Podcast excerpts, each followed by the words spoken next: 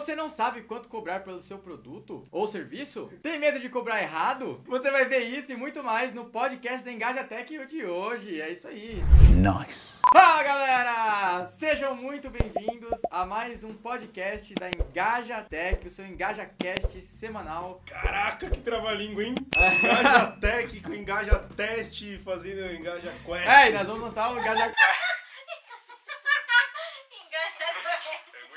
Quest. É, Tem a piada interna aqui do. Como que era? ConstruQuest. ConstruQuest, que é outro podcast parceiro nosso aí. Eu tô aqui com o meu sócio e amigo Sérgio e nós vamos falar sobre precificação. Sim, eu sei que isso é um problema, uma dúvida que muita gente tem, que pode estar impedindo você de fazer vendas. E a gente vai explicar o porquê daqui a pouco. Por que não cobrar um milhão de dólares no seu produto? Ou por que não cobrar? Por que não cobrar exatamente? Esse é o ponto de equilíbrio. É, só a entonação já deu, né? Por que não cobrar e por que não cobrar, Você né? viu só a língua portuguesa. É, maravilhosa. Professor Pra começar, eu acho que a principal dúvida que a pessoa tem quando ela cria um produto, né, é quanto cobrar, né? Quanto eu devo cobrar pelo meu produto? Como cobrar certo, né? Como eu sei se eu tô cobrando muito, se eu tô cobrando pouco, se eu tô sendo injusto? Hoje vai responder essa e algumas dúvidas. Esse assunto caiu muito bem, calhou de cair num dia onde eu e o Cessé nós estávamos discutindo sobre preço, né? A gente tava falando de preço agora há pouco, quanto a gente deveria cobrar de um produto que a gente tá elaborando aqui, que em breve você vai saber novidades, que é o método Engaja. A gente tava discutindo bastante, a gente até saiu na mão pra decidir quanto que ia ser o produto. E a gente levantou alguns pontos e caiu nesse assunto do podcast de hoje, né? É, e eu sempre falo que o marketing digital ele serve para você minimizar risco, minimizar a probabilidade. Então, a probabilidade de acertar, de conseguir um cliente hoje para você é de 10%. Então, o marketing digital tenta aumentar essa probabilidade, né? É. Então, a gente sempre faz teste de validação. Então, preço sim envolve muito a questão de você dar um primeiro chute inicial, dar um start, né? É. Mas você pode minimizar o erro de você errar na hora de precificar, como fazendo benchmark, né? Então, entendendo como que seu público está se comportando com determinado produto, quanto ele está acostumado a pagar, e aí baseado nisso você tem uma bela base de como precificar o teu produto, né? Sim, é, você falou tudo. Benchmark é importante para várias áreas do seu produto, né? Desde entrega, formato, né? Em qual espectro de mercado você quer estar, né? E para qual público você vai vender. Tudo isso vai influenciar no seu preço. E aí com uma boa pesquisa, que é esse benchmark que a gente tá falando, né? Benchmark nada mais é do que você analisar quais são os concorrentes, o que os concorrentes estão fazendo para você ali modelar no seu negócio. E aí é que algumas pessoas erram bastante, porque elas de repente fazem uma pesquisa, ah, mas a Ferrari vende carro a um milhão, vou vender um milhão também. Mas você não vende pro mesmo consumidor da Ferrari. Você vende um carro que é um Gol, por exemplo. Entendeu? Sim. Um outro ponto que a gente vai falar sobre valor percebido, né? Isso vai ajudar você a te dar mais liberdade a escolher o preço que você quer pro seu produto. E se você gerar valor no seu produto, é mais fácil de você aumentar o valor dele. É. Mas de qualquer forma, não, não tem como você fugir muito da risca. A não ser que seja uma coisa muito, assim, muito pontual, uma situação muito específica, pra você realmente conseguir vender um produto num ticket muito maior do que o mercado aí tá acostumado a pagar. Então, assim, não é talvez um indicado, né? É. Você querer fugir muito da curva, fugir muito da regra. Então, essas informações são importantes para você ter uma base dessa de- tomada de decisão. Então, segue o que está sendo praticado. Depois, aí você pode otimizar mais coisas, inclusive o preço. É, tem uma coisa que até virou piada, né? Que é a gourmetização das coisas, né? Porque eles pegavam uma pipoca, que era uma pipoca, basicamente uma pipoca, e colocavam vários ingredientes, várias outras coisas pra, assim, triplicar Vendia o preço. numa né? caixa, pipoca. Não tá errado, eles vendem muito, né? Eles acabam. Mas é, são ondas que passam, né? Claro que tá errado. É uma pipoca! Ah, mas- tem o direito de vender uma pipoca a 30 reais. Fica a dica, viu? É, paleta Você não mexicana. vê mais pipoca. Paleta mexicana pipoca. também, né? Ninguém tem o direito de vender uma pipoca a 30 reais. Isso exemplificar bem o conceito.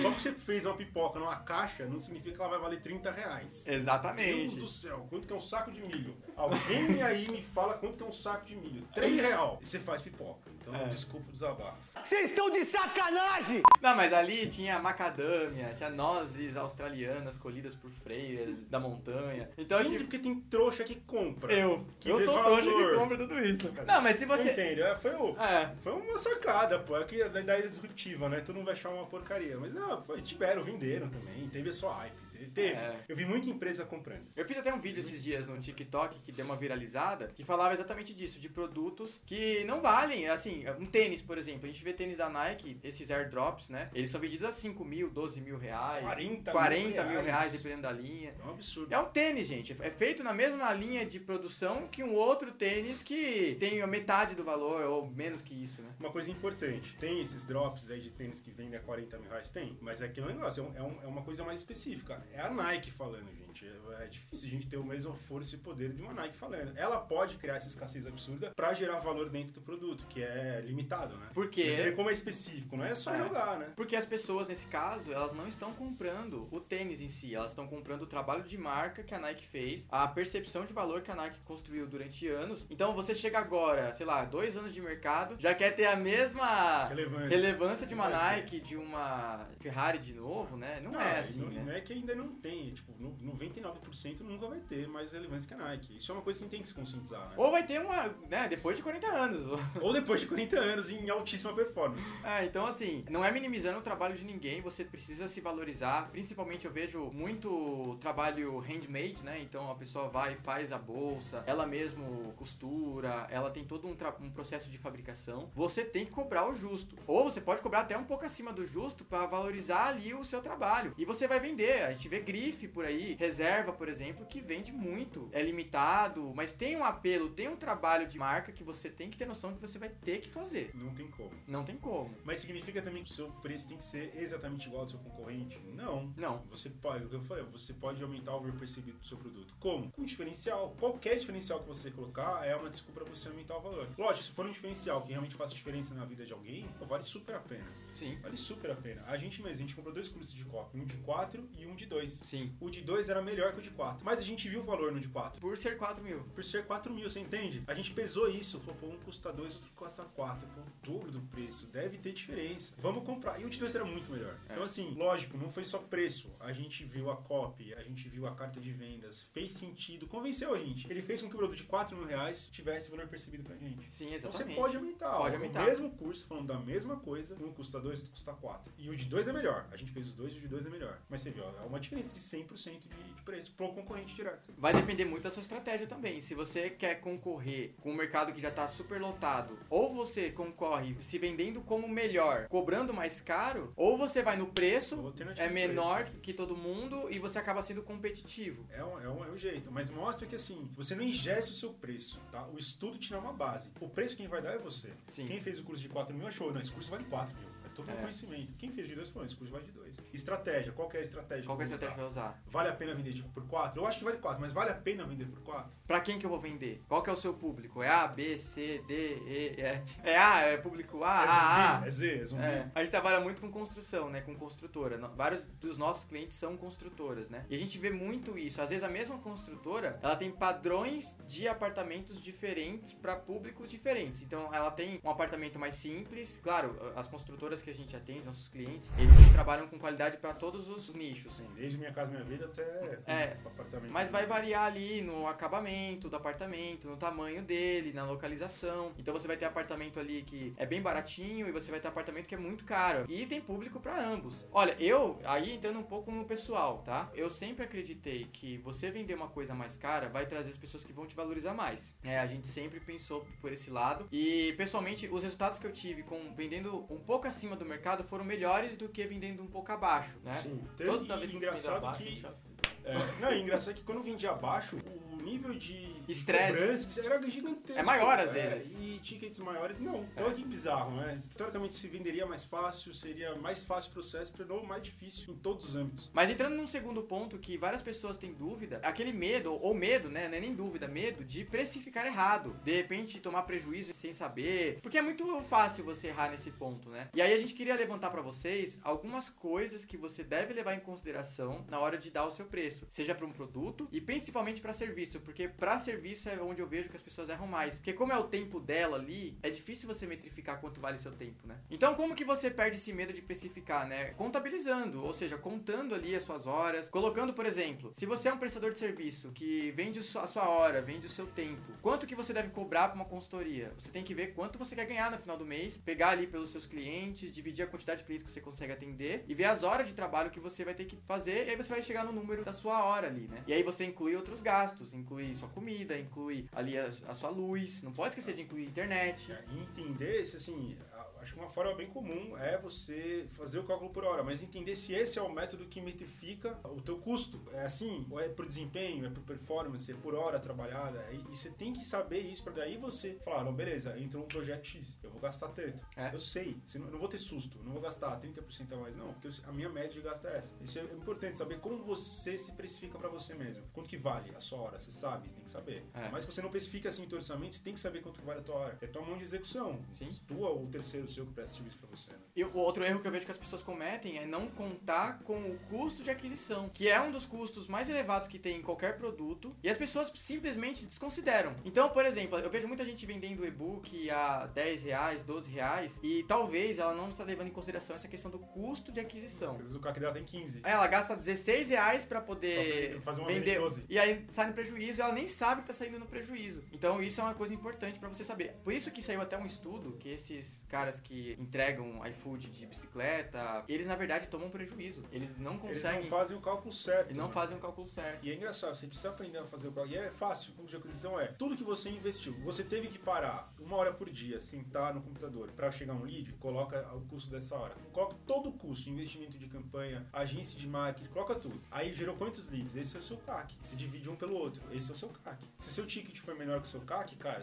ou você precisa otimizar muito melhor o seu marketing, ou você precisa mudar o seu preço, que aí entra nisso. É. Para ele ficar certo, para fazer sentido. Se teu custo CVA não tem como enxugar mais meu custo, ele é esse, e o seu CAC está muito alto, então você vai ter que mudar o seu preço. É, é a única coisa que você pode fazer. E aí entra, como o preço ficar certo. E aí você não pode ir muito pelo benchmark, porque a sua condição não é a condição de outra pessoa. Por exemplo, nós temos um blog nosso de beleza que nós colocamos o produto a preço de banana, R$29,90. Mas por quê? Porque nós temos tráfego orgânico, então a gente não paga nada por esse tráfego. Se vender, ótimo, é lucro. Então você tem que levar isso em consideração.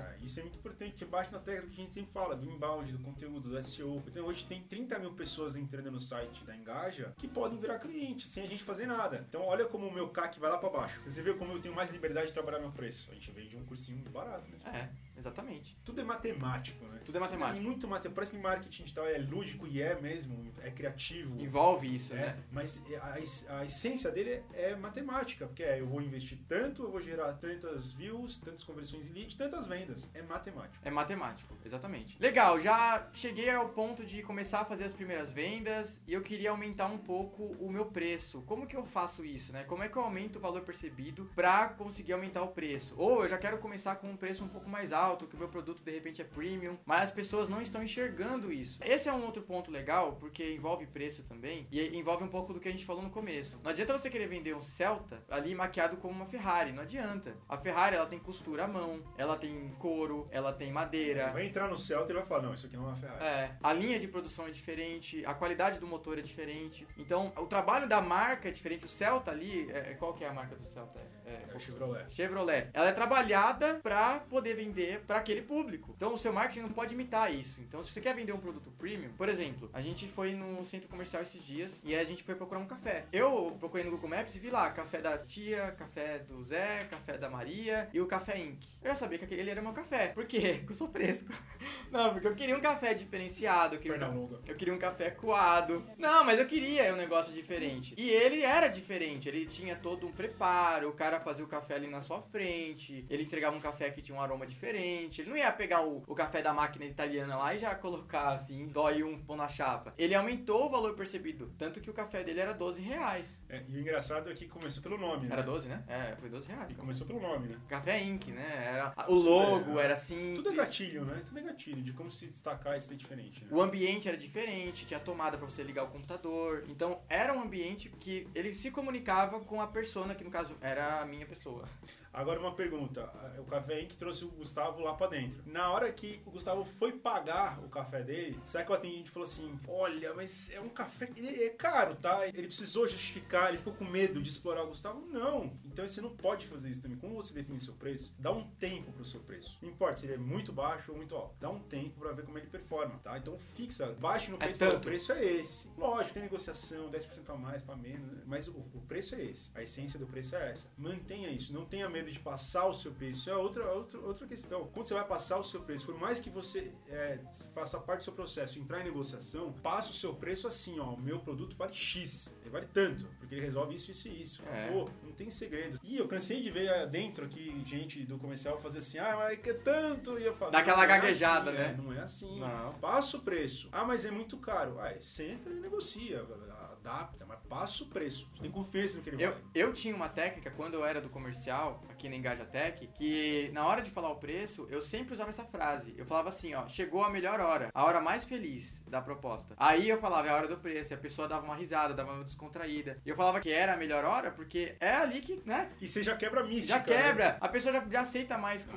Porque o preço, realmente, as pessoas, principalmente brasileiras, essa tendência de pedir desconto, de querer um jeitinho ali. Mas o preço é o seu valor, é quase que impresso, né? Em um número. E, e isso é legal que o brasileiro tem essa, ele quer negociar, ele quer um descontinho, ele quer um real de desconto. Bota no teu processo é, é, é, essa parte da negociação do desconto mesmo. Isso não interfere, ao contrário, isso é uma ajuda para você fechar um negócio. Às vezes você dá É. 10%, 5%. A questão é, o seu ó, tá muito claro para você o quanto vale o seu negócio, quanto vale o seu produto. O cliente tem que sentir isso. Tá claro para você. Se tá claro para você, ele tenta assimilar de alguma forma aquele preço. Ele vê se tá na realidade, se não tá. Agora, se você vai já cambaleando, ai, mas é que é, é muito caro. Não, então, mas é que. Mas. mas ih, meu Ih, aí você não passa você confiança. estragou toda a reunião. Você É. estragou toda a reunião. Tanto que no marketing digital a gente fala muito de ancoragem, né? Então quando você vai falar o preço, tem que falar o preço com muita confiança e de repente ancorando ele com outras coisas. Lá nos Estados Unidos tem uma palestra, acho que eu até já falei isso num, num vídeo aqui, que são dois dias de palestra. E o, o preço só é revelado no segundo dia. Então no primeiro dia eles falam qual é o preço, mas eles falam um preço muito acima. Eles falam, ó, isso aqui não vai sair por menos de 80 mil. E a pessoa vai dormir pensando nisso e só no outro dia eles falam o preço real. Então a pessoa ficou alimentando aquele preço alto e depois eles vêm com